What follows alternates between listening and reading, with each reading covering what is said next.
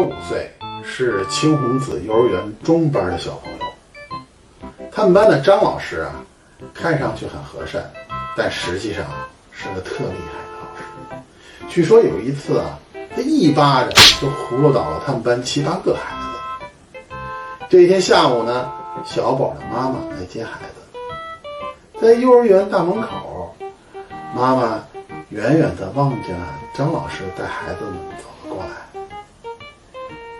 妈妈冲张老师摆了摆手，张老师跟小宝说：“小宝，妈妈来接你了，去吧。”小宝蹦蹦跳跳的跑向了妈妈，然后兴高采烈的跟妈妈说：“妈妈，妈妈，今天啊，我特乖，嗯，张老师没打我。”妈妈一听这话，当时实话啊，就今天没打你吗？